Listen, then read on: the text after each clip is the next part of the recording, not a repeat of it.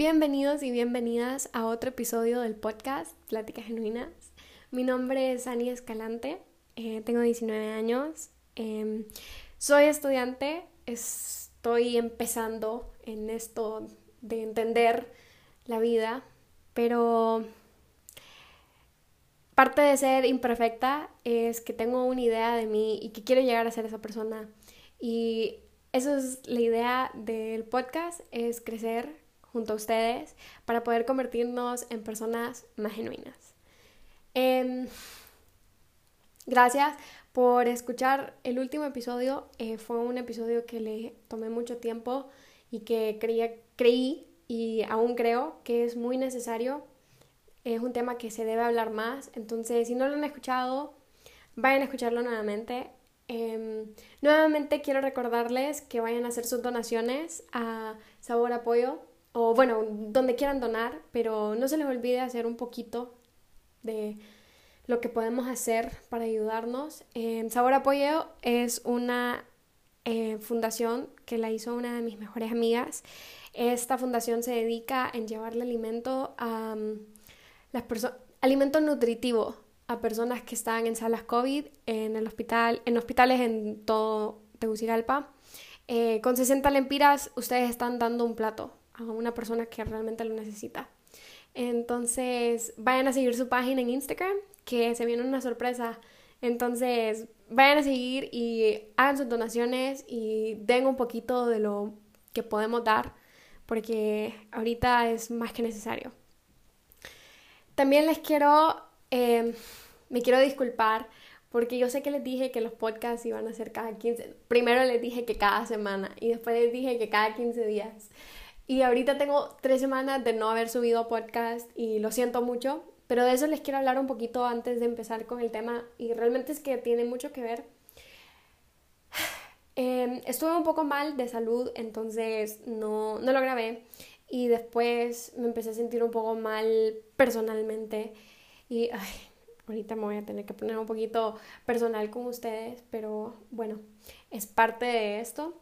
Solo les quiero decir que em, no son tiempos fáciles y no todos la estamos pasando bien. Y creo que la mayoría estamos explotando. Hay días que explotamos y hay días que en los que no podemos más y está bien sentirse así.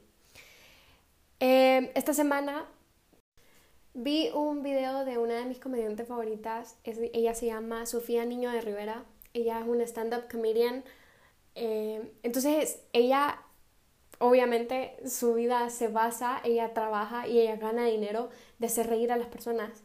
Y ella subió un video a Instagram que lo pueden ir a ver, en el que estaba llorando en el baño de su casa y decía, esta es la parte no chingona o la parte no cool de la cuarentena. Así decía ella.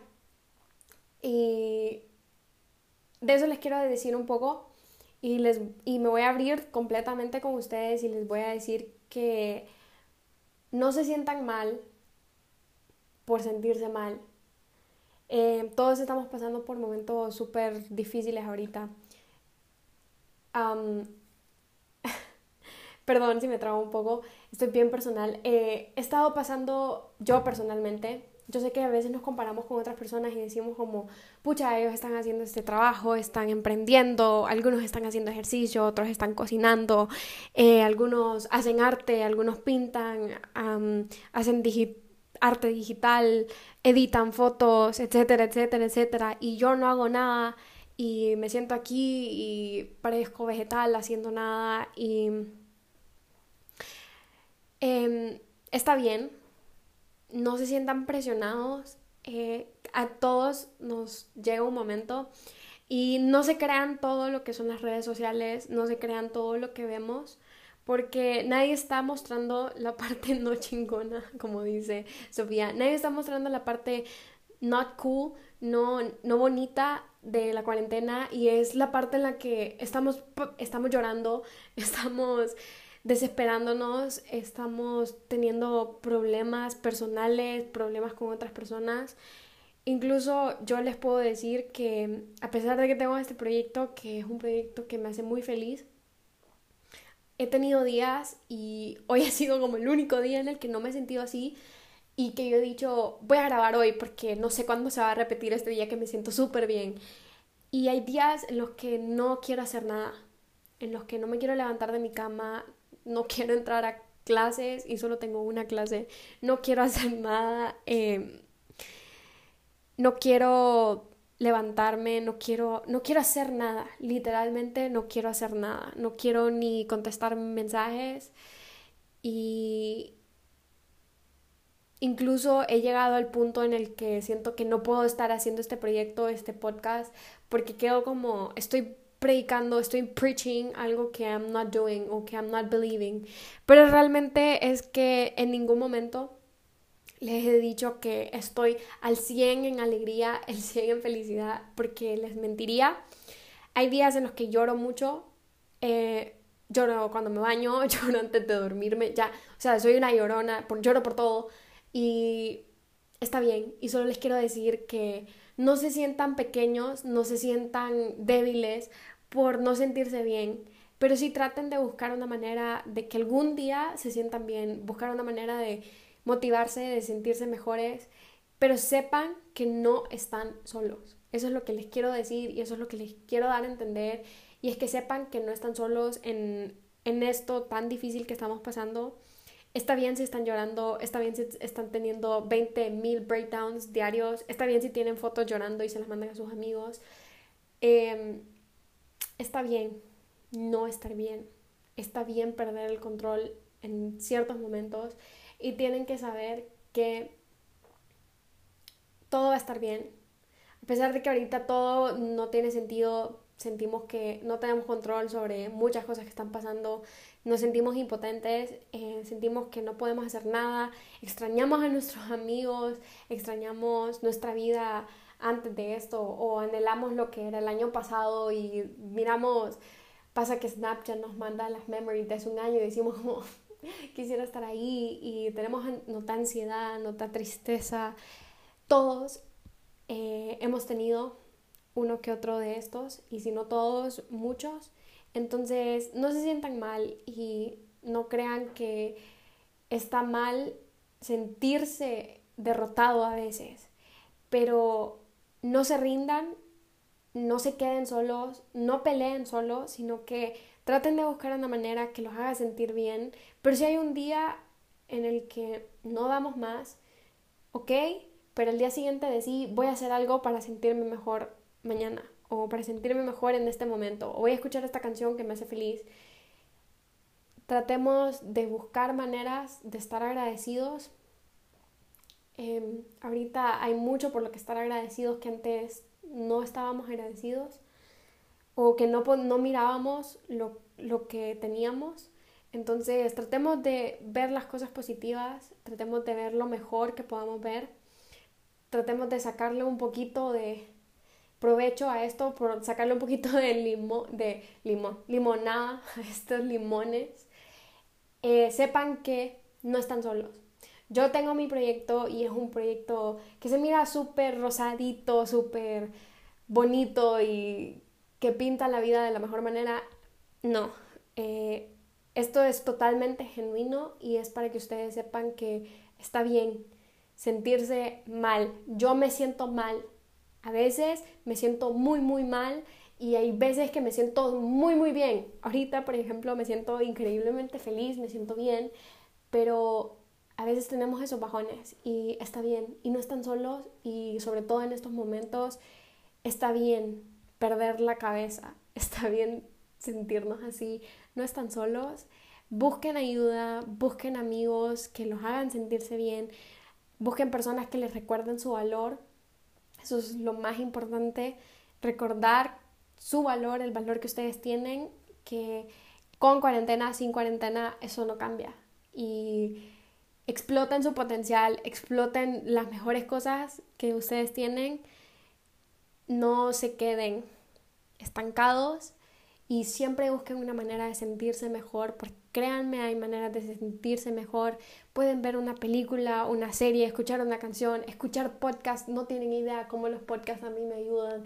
Por eso es que yo quise hacer el mío. Precisamente hoy escuché un podcast de Marguga que me, o sea, me subió la, me, hizo sentirme súper bien, o sea, me subió el ánimo que ya días no, no sé, me arreglé y me, me vestí bonita y por eso estoy grabando.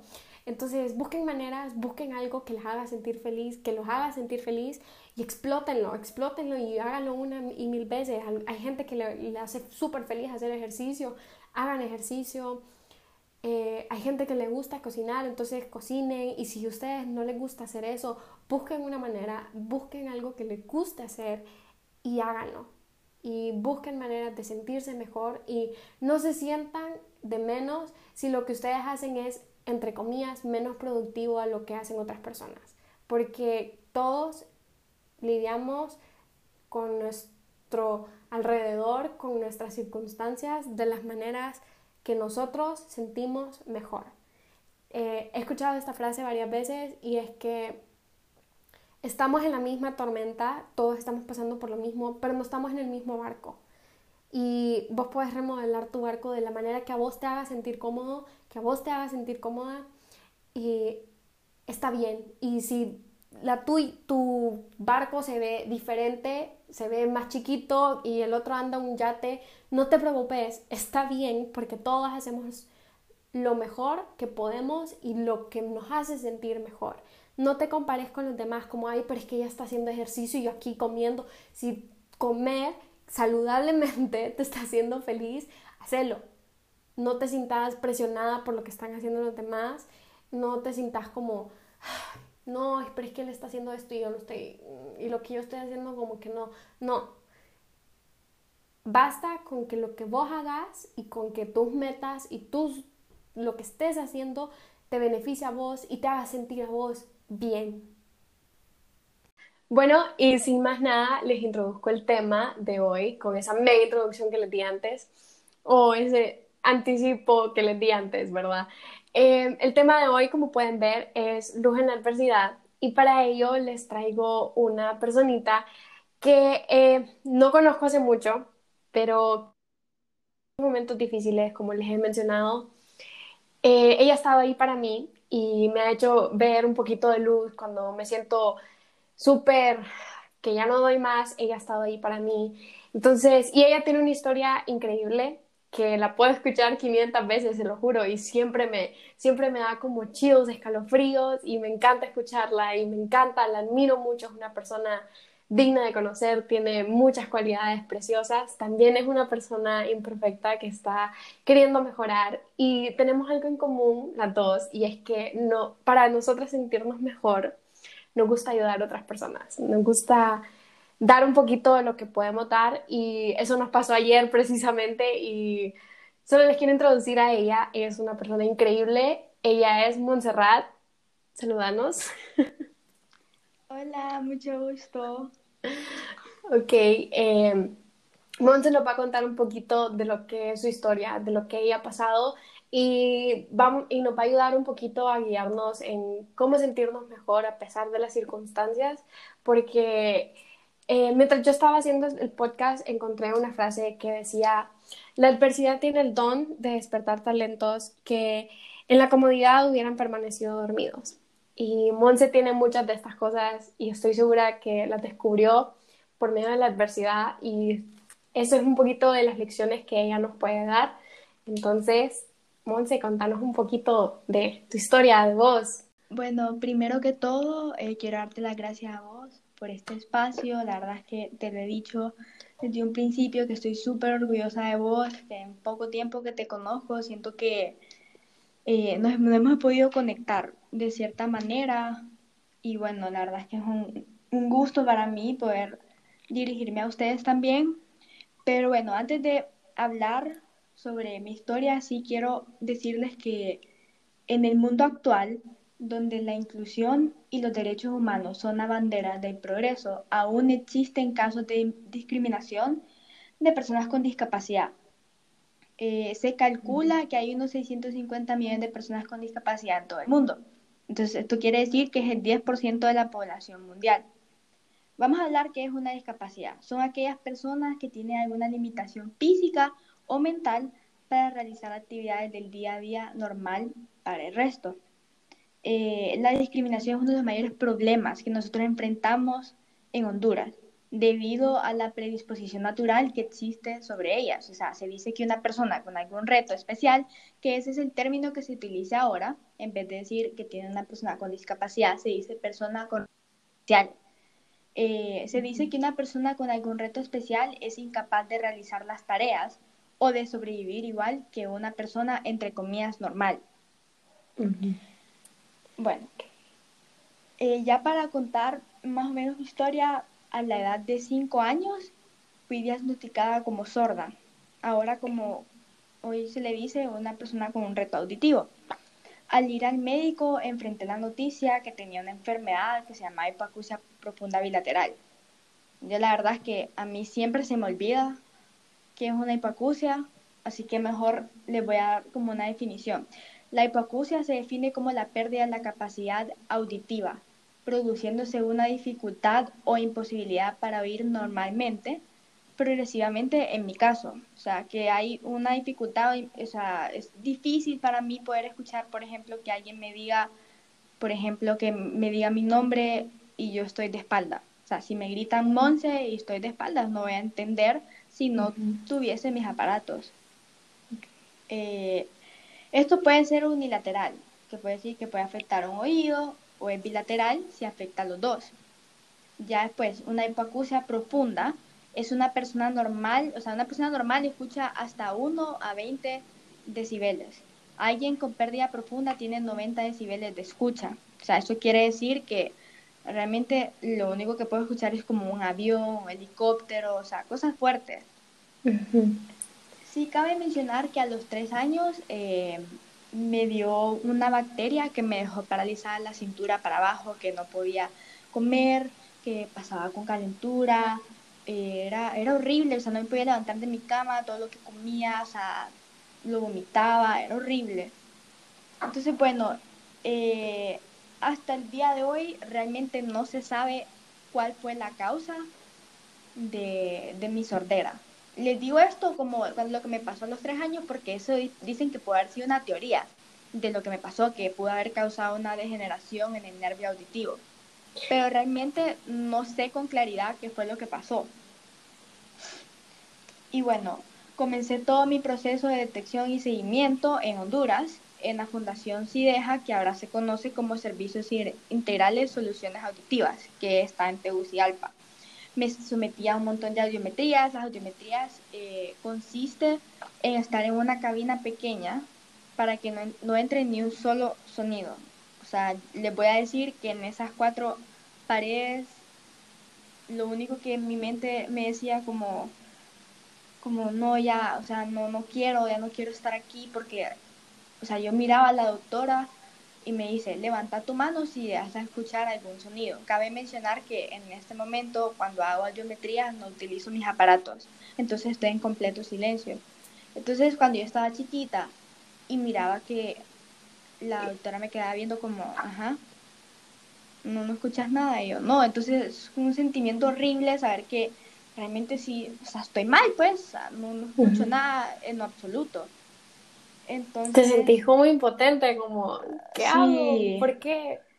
Sí, o sea, como, como, pucha, qué pena mi mamá viéndome, como yo veo el dolor en sus ojos, pues como que no, no, yo como no tengo ninguna respuesta y, o sea, nosotros, las personas con pérdidas auditivas, por, o sea, pueden pasar 10 minutos y te digo que no puedo escuchar nada. Y, y tengo que seguir en la geometría por 30 minutos hasta que yo logre escuchar algún sonido, por más chiquito que sea, aunque sea una vibración o algo.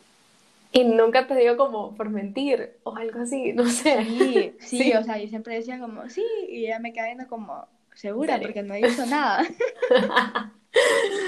Ay, entonces, bueno. entonces, bueno, y o sea, lo único que quería mi mente era que me dijeran como, no has perdido más audición, o sea, estás bien, o lo que tenés.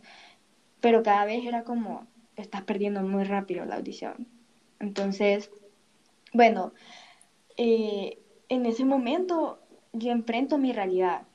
O sea, al ver la mirada de la doctora o de mi mamá, o sea, es la mirada que decía, no, no estás escuchando y estás mal, pues. Entonces, En ese momento, cuando yo tenía cinco años, el derecho todavía mantenía un poco de audición, pero no, o sea, el izquierdo la había perdido totalmente. Pero no era lo suficiente como para poder llevar una vida normal. O sea, mi mamá, ella siempre me llevaba todas mis citas médicas, ya que por circunstancias de la vida tuve que luchar sola en esto. Entonces, bueno, o sea, ya desde ese momento mi mamá buscaba todos los días soluciones para mi enfermedad, estudiaba mucho sobre todas las alternativas que habían para mí. O sea, debo decir que su esperanza y fe no dejaba que se rindiera, ya que ya sabía que había algo más y que estábamos a tiempo de poder descubrir algo. A los siete años de edad aproximadamente, la doctora nos dijo que ya había perdido por completo mi audición, o sea, y ya el oído derecho ya se estaba perdiendo. O sea, ese fue... ya no escuchaba nada. Ya no, no, del izquierdo ya no. El derecho ya lo estaba perdiendo más rápido de lo, de lo que habíamos pensado.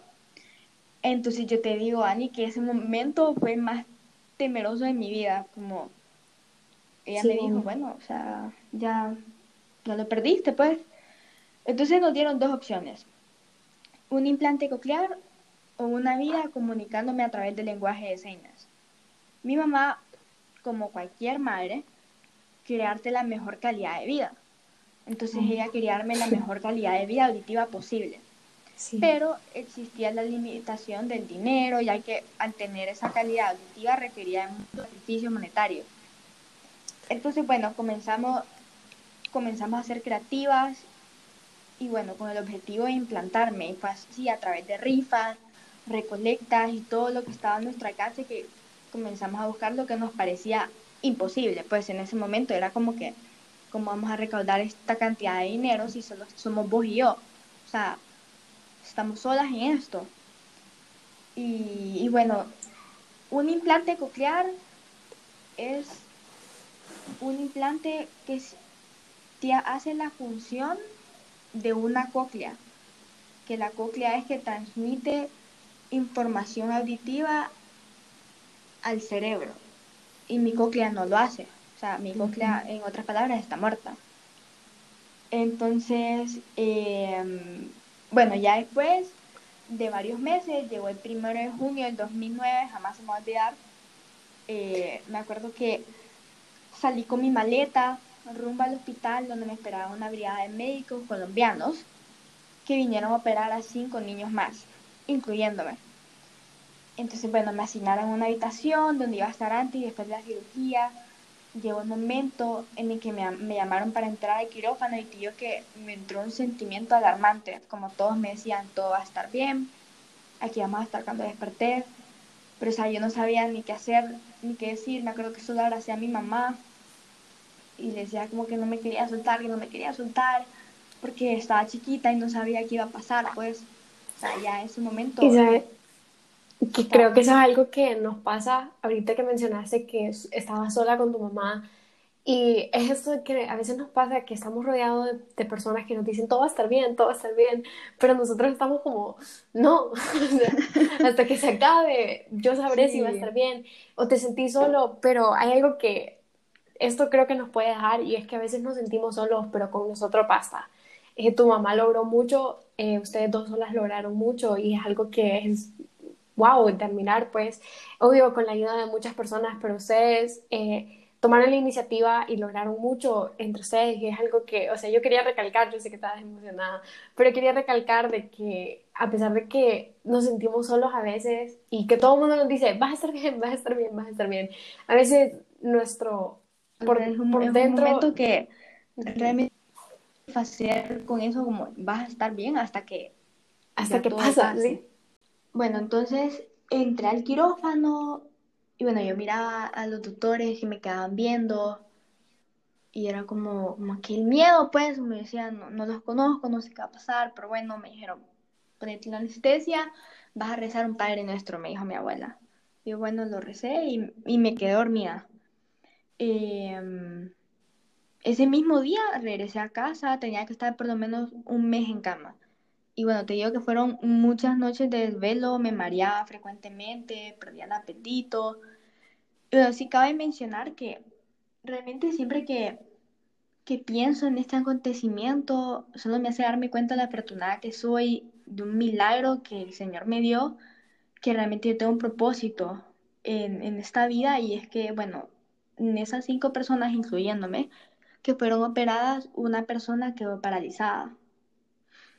Entonces, como cualquier persona, pues a haber sido yo, pues. Entonces, pues es algo que, que me choquea, o sea, todavía ya pasaron casi 11 años y te digo que todavía quedo como en shock. Entonces, bueno, durante el mes que estuve en cama, muchas personas me fueron a levantar el ánimo y es como que esto, esto es lo que, lo que a mí me hace seguir, como saber que tengo amistades, que mi familia siempre está ahí para mí, que realmente yo te digo que hay días que me levanto y, ni siquiera quiero utilizar mis aparatos, o sea, es, es como aquella, como aquel mundo que, que siempre voy a pertenecer, que es el mundo del silencio y que nunca me voy a poder ir de ahí. Entonces, entonces bueno... Pero algo que, me gusta de vos es que no es como que es algo que ocultas, es algo que sos súper abierta. Y, o sea, les quiero contar algo que creo que es lo que más me impresiona de Monse. Y es que Monse y yo, cuando nos estábamos bañando, nos mandamos videos cantando, ¿verdad? Entonces, Monse me había dicho que ella no puede mojar sus implantes. Entonces ella me mandaba videos bañándose y cantando. Y yo, ¿cómo? Entonces vengo yo y así con pena le digo, Monse, ¿cómo haces? O sea, ¿cómo haces? Le digo yo, lo siento por la pregunta. Y Monse me contó que ella siente la vibración de la música y que ella escucha la música por medio de las vibras. Y yo, ¿qué? yo, ¿qué? O sea, no me lo podía creer. O sea, yo, yo en serio era como, ¿qué? O sea, yo no me podía creer que había otra manera de escuchar la música que no fuera como o sea, yo realmente aún no entiendo, pero es algo que yo quedé como, wow.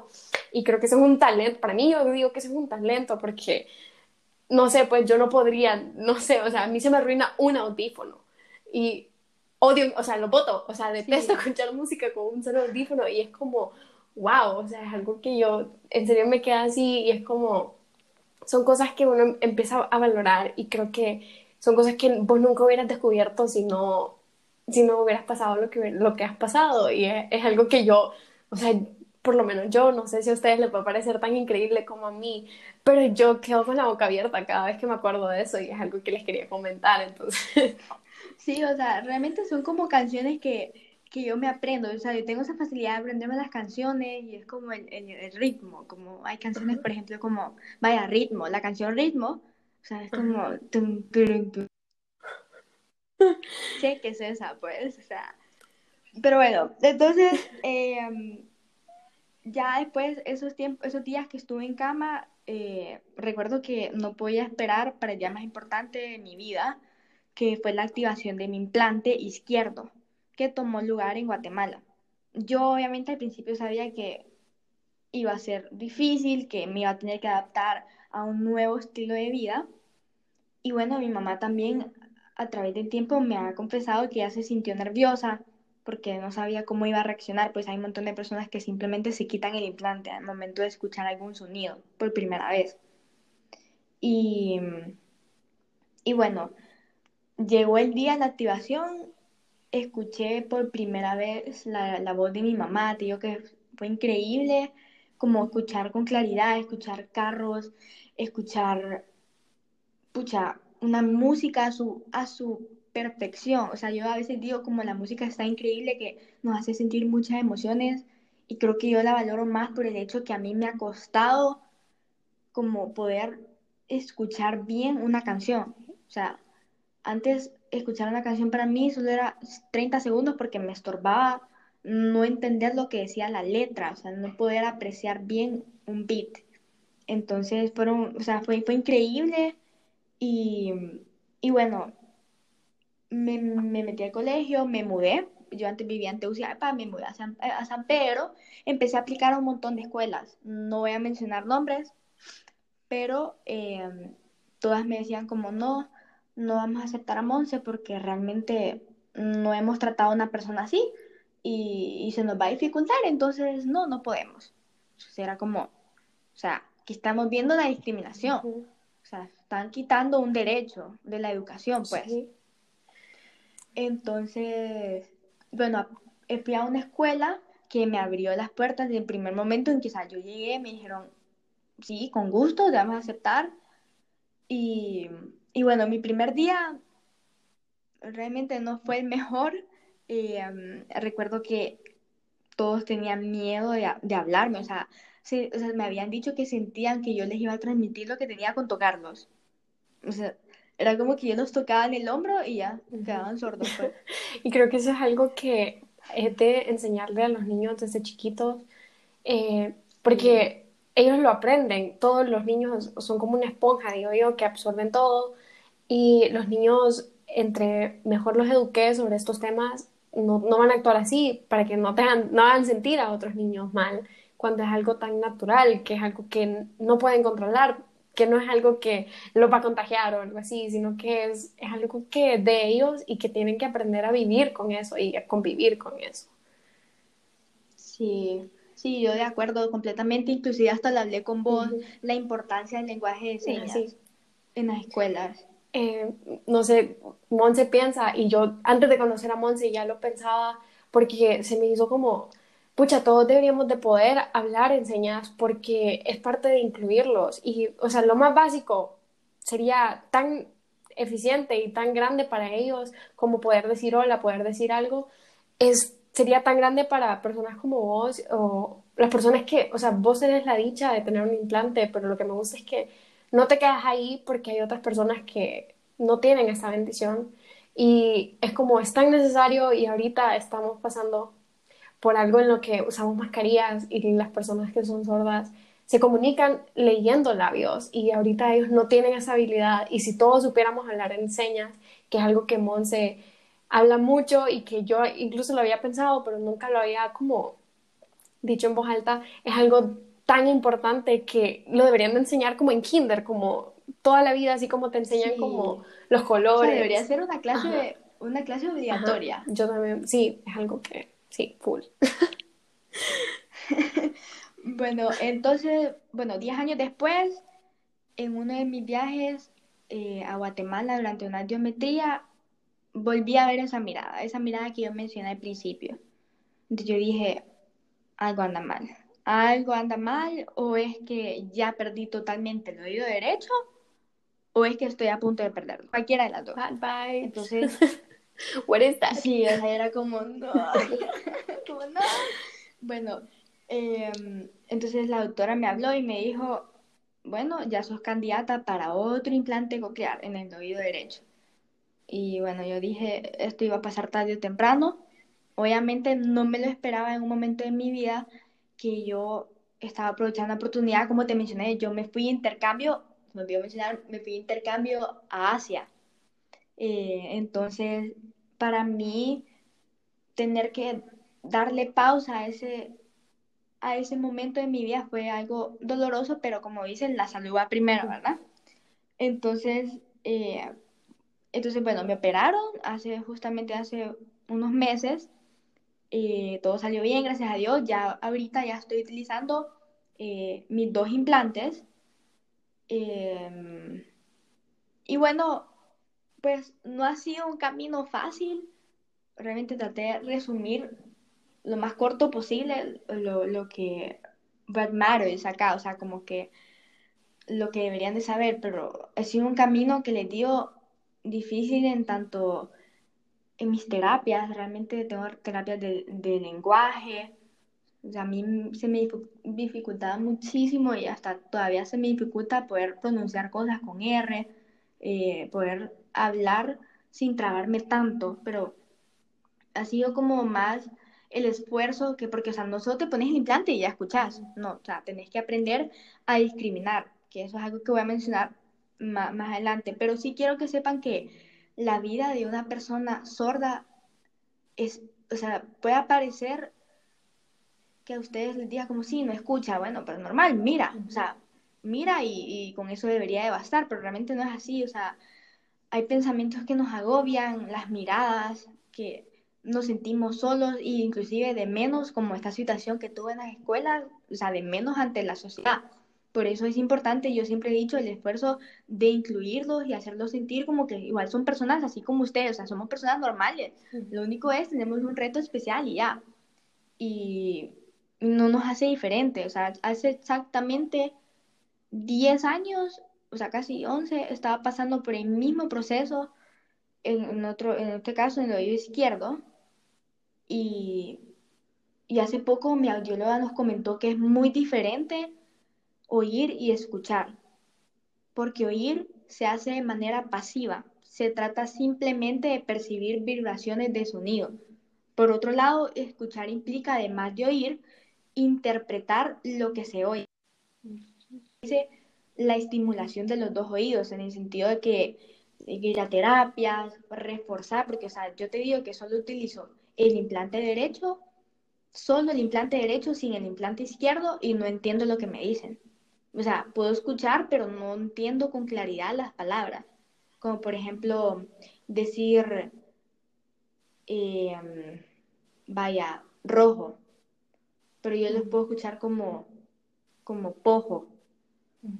Entonces, em, entonces es difícil y, todo es un proceso que toma tiempo, pero que al final te digo que vale la pena. O sea, me he dado cuenta, me doy cuenta hoy en día, me estoy dando cuenta ahorita, o sea, estoy haciendo un podcast, estoy hablando, o sea, es algo que yo hace casi nueve, diez años no, no lo hubiera podido hacer, pues, sin el esfuerzo que, que he hecho. Y bueno, hace poco cuando mencionaste en el podcast, dicen que lo que más hace falta en este mundo es amabilidad. Y eso sin duda es cierto. Yo he tratado desde pequeña de ser positiva en todos los aspectos posibles y me he dado cuenta que esto saca lo mejor de las personas y que simplemente no podemos criticar a alguien sin conocerlos. Y al final y al cabo todos somos iguales ante los ojos de Dios y eso es lo que, lo que más importa. De hecho, hasta mi mamá me ha dicho que gracias a mí muchas personas sonríen y tienen un motivo para seguir, porque todos enfrentamos una batalla en la vida y muchos no lo vemos porque luchamos silenciosamente y eso es el problema, que nosotros juzgamos fácilmente a alguien porque, o sea, lo juzgamos por lo que dicen, pero no realmente porque, o sea, como te digo, las personas cambian y... Y, o sea, vos me ves a mí caminando en la universidad, pero no sabes que a mí se me dificulta tener una conversación. O sea, a veces, yo a veces miro los labios aún teniendo mis implantes. Y es un struggle para mí, como te digo, o sea, para mí puede haber sido que ese, ese día tuve una mala mañana, que simplemente ni ganas tengo de andar mi implante y no quiero hablar con nadie, pero son batallas que uno lucha silenciosamente, pues. Y y cuando las personas... Por eso, es, que es tan importante em, aprender a escuchar, como decís. No es lo mismo ir a escuchar y, bueno, no todos tienen esa habilidad, no todos tenemos esa habilidad de sentarnos y escuchar a otras personas, pero es tan necesario eh, crear empatía porque no sabemos por lo que realmente pasan. Y a veces también pasa que minimizamos como, pucha, pero Monse no escucha y yo aquí haciendo gran show porque por tal cosa que es tan sencilla. Y la verdad es que hay veces que tu batalla se ve enorme y para mí, aunque para vos se vea pequeña, también puede ser enorme. Entonces es de no, no descartar las emociones de otras personas porque aunque parezca algo pequeño, para ellos puede ser como gigante.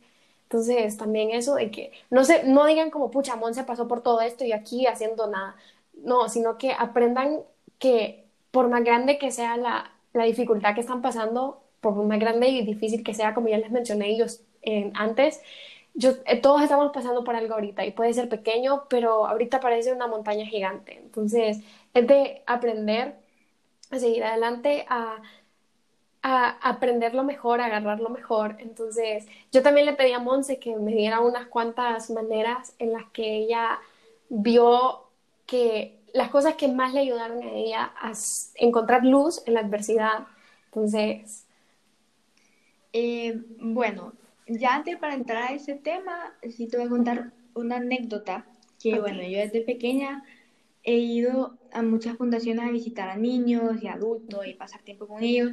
Y bueno, hace unos años fui a Prepase, que es un programa de rehabilitación prioritariamente para niños y adultos para personas con trastornos neuromotores. Y bueno, tuve la oportunidad de pasar el día con un niño que se llama Christopher, aproximadamente como cinco años, que te digo que me robó el corazón desde que lo vi y, y me di cuenta de la capacidad que ellos tienen. Y una de ellas es cambiarle la vida a una persona. O sea, a mí Christopher me enseñó que la vida está llena de alegría, a pesar de cualquier obstáculo, porque él reí, o sea, se reía, me abrazaba. Y, y a pesar de su lucha, nos entendimos muy bien porque él me tocaba mis aparatos constantemente y sonreía. Y era como que yo me daba, como, o sea, me daba cuenta que Dios me mandó con un propósito que, que, tengo, que tengo que encontrarlo y tengo que, que spread the message, que hay milagros cada día. O sea, un milagro no necesariamente tiene que ser lo que me pasó.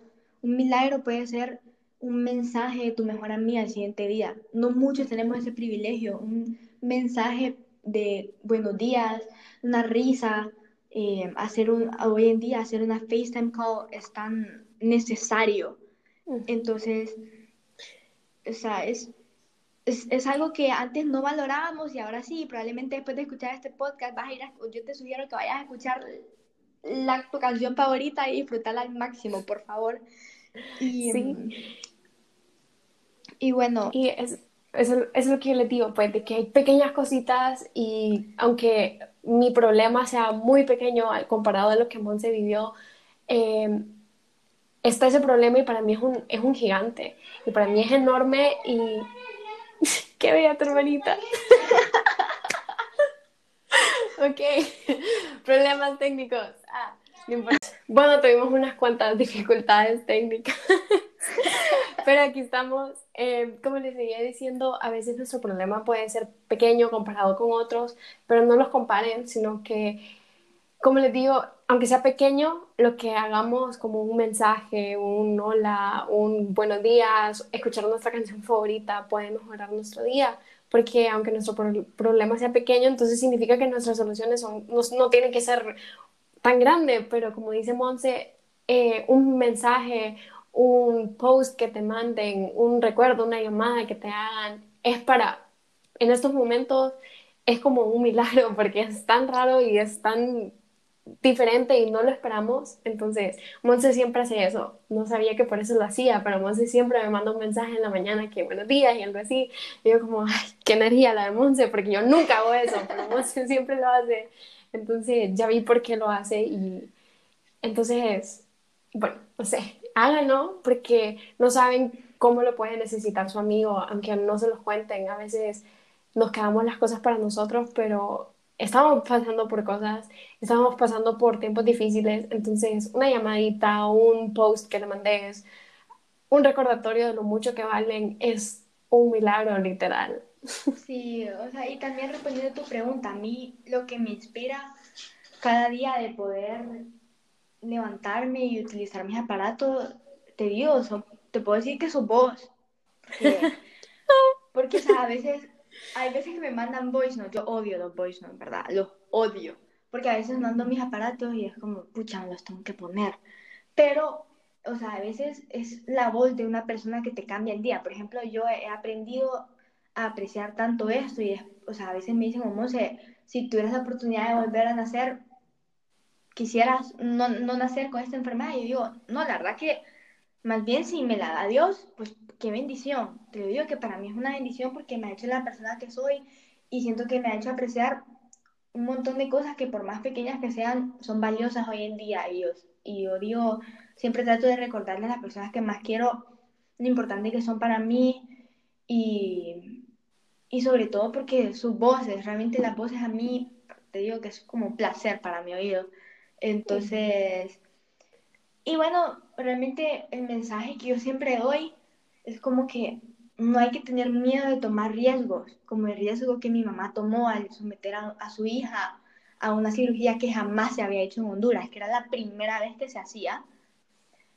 Y miren, o sea, a veces los riesgos tienen sus, sus, sus ventajas, y sus desventajas. Y, y, hay que levantar y luchar contra este miedo. O sea, yo tengo un miedo que mañana no me puede funcionar el implante, pues. O sea, se me puede arruinar un cable, o sea, pueden pasar un montón de cosas. Y yo realmente nunca me he dado por vencida todos mis sueños, los he tratado de hacer realidad y, y realmente todo es posible si se lo proponen. Y por más difícil que parezca el obstáculo, recuerden esto, que Dios jamás nos va a dar algo que no podemos soportar. Jamás. Y yo he aprendido que en esta vida hay dos formas de, o sea, hay dos formas de ver la vida. Una es pensar que nada es un milagro y la otra es pensar que todo es un milagro. Yo decido vivir mi vida pensando que todo es un milagro, como te mencioné en el mensaje de mi mejor amiga, de una persona, o sea, un post de una persona que no has escuchado probablemente en dos meses. O sea, es, es increíble el poder que una persona tiene en voz y tal vez no le das tanta importancia en el sentido como que esta persona no la he visto en un año y te escribe como, hey, Monse, quisiera saber cómo estás. Hey, Ani, ¿qué tal estás? O sea, o decir, hey, Ani, felicidades por tu podcast. Son mensajes así que, que, que te lo digo que como todos luchamos silenciosamente batallas que nadie sabe, a veces no, nos empuja a ser mejores personas cada día. Y te digo que este reto especial me ha hecho fuerte, me ha permitido inspirar a otras personas y más que todo me ayudó a aprender a quererme a mí misma y a aceptarme, porque yo antes, yo ocultaba mis aparatos, los ocultaba y trataba de no hablar de ello, pero ahora es como que uso colas y más bien hasta ganas me dan de poner como stickers y llenarlo y solo que lo vean y como, o sea, me siento orgullosa pues de que Dios me dio una segunda oportunidad para escuchar y que realmente no, no es cualquiera que la tiene pues. Entonces... Entonces, este es como, yo quise invitar a Monse para este podcast porque el título es Luz en la Adversidad y como pueden ver, Monse vivió todo esto y ella buscó maneras de encontrar luz entre tanto y por medio de familiares, por medio de amigos, por medio de valorar cosas tan insignificantes que parecen insignificantes, eh, es que uno puede encontrar luz en la adversidad. Entonces, en estos momentos tan difíciles, busquen los detalles más pequeños que los hagan sentirse felices. Como les dije antes de que introduciera Monse, busquen una cosita que los haga sentir bien y explótenla hasta que, que ya no puedan más y tengan que buscar otra, pero explótenla porque en cosas tan pequeñas, aunque ustedes digan como esto es muy pequeño, pero si te hace feliz, eso es lo que importa.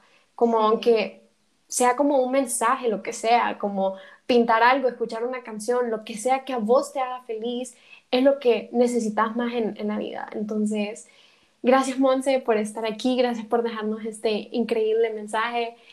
Em, te admiro mucho, siempre te lo digo y seguí así, seguí buscando maneras de encontrar milagros en lo más pequeño de la vida. Te admiro mucho, en serio, mil, mil gracias por estar aquí.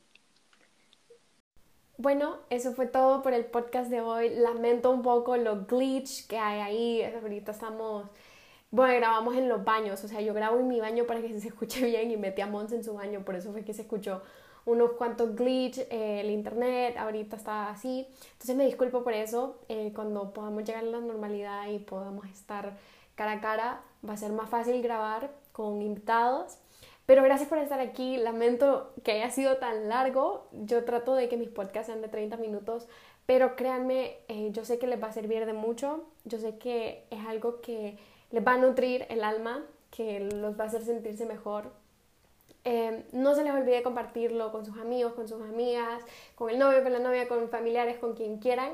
No se les olvide tratar de buscar un poquito de alegría en cosas cotidianas. Eso es lo que nos mantiene ahorita para seguir adelante y no importa que lo que ustedes estén pasando sea mínimo con lo que otro está pasando. Para nosotros puede ser un gigante. Entonces, y no importa que lo que a vos te haga feliz sea algo mínimo comparado a lo que hace feliz a alguien más. No importa. Así sea escuchar una canción, así sea construir un, no sé, una fundación, eh, no importa. Es lo que te hace feliz a vos, hacerlo mil veces más, hacerlo mil veces para sentirte vos bien. Entonces, gracias por estar aquí, los quiero muchísimo, gracias por el apoyo, gracias por todo. Bendiciones, buenísimas vibras, los quiero mucho.